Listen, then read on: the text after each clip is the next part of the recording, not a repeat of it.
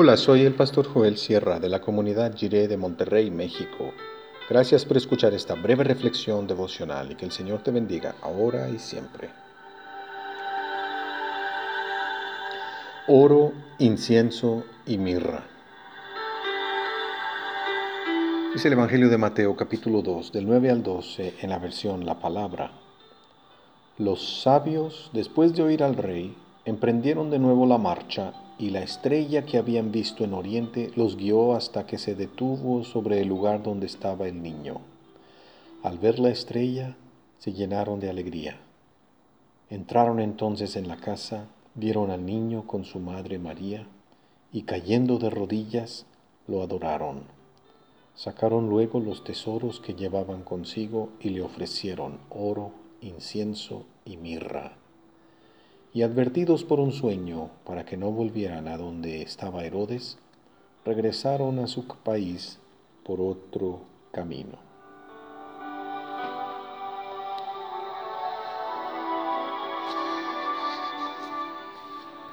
Oro, incienso y mirra.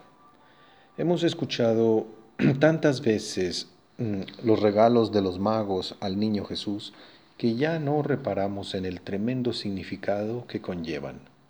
El oro en la actualidad, así como en la antigüedad, es el recurso económico que puede intercambiarse por sustento y abrigo, por resguardo y techo, por bendiciones concretas para cuidar la vida, siempre y cuando esté en las manos correctas.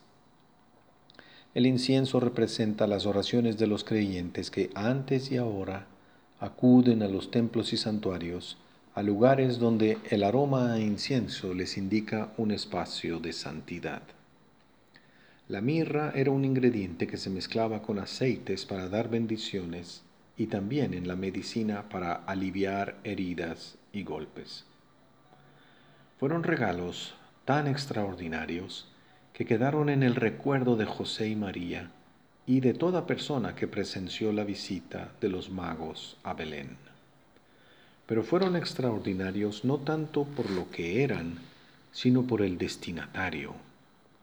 Esos cargamentos de regalos pasaron por Jerusalén y no se quedaron allí. El oro pasó cerca del palacio de Herodes, pero no fue a depositarse a las arcas de un tirano que no necesitaba más oro y que seguramente no usaría ese recurso para cuidar la vida, sino todo lo contrario. En cambio, ese oro se depositó a los pies de Jesús, porque en las manos del Señor Jesús el oro se torna en bendición para toda persona afligida. Los magos reconocieron en aquel bebé al verdadero rey que debe administrar los recursos económicos del reino de Dios. El incienso pasó muy cerca de los sacerdotes del templo, pero no fue a dar a sus depósitos de incienso, porque los magos reconocieron que las oraciones de esos sacerdotes no pasaban del techo del templo.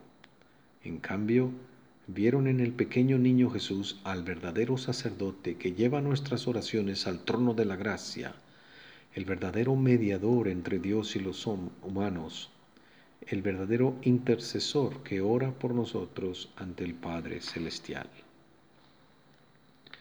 La mirra pasó por Jerusalén, pero no se quedó allí, en las boticas y mercados de médicos y curanderos que sólo explotaban el dolor de la gente y se hacían ricos con las enfermedades de los demás.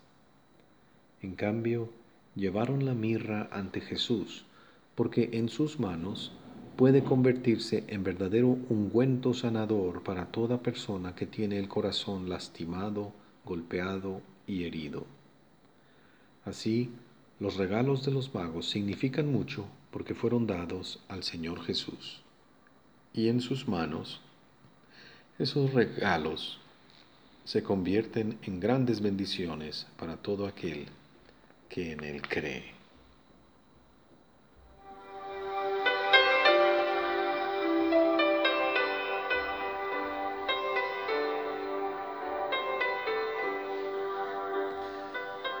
Oremos. Bendito Dios, queremos reconocer quién es Jesús el príncipe de paz, el verdadero rey, sacerdote y sanador de toda persona que deposita su confianza en Él. Ayúdanos a compartir tus regalos de alegría, paz, amor y luz a donde quiera que vayamos. Amén. Una esperanza sin fallos, un amor sin remilgos, un gozo sin excusas y una paz sin explicaciones.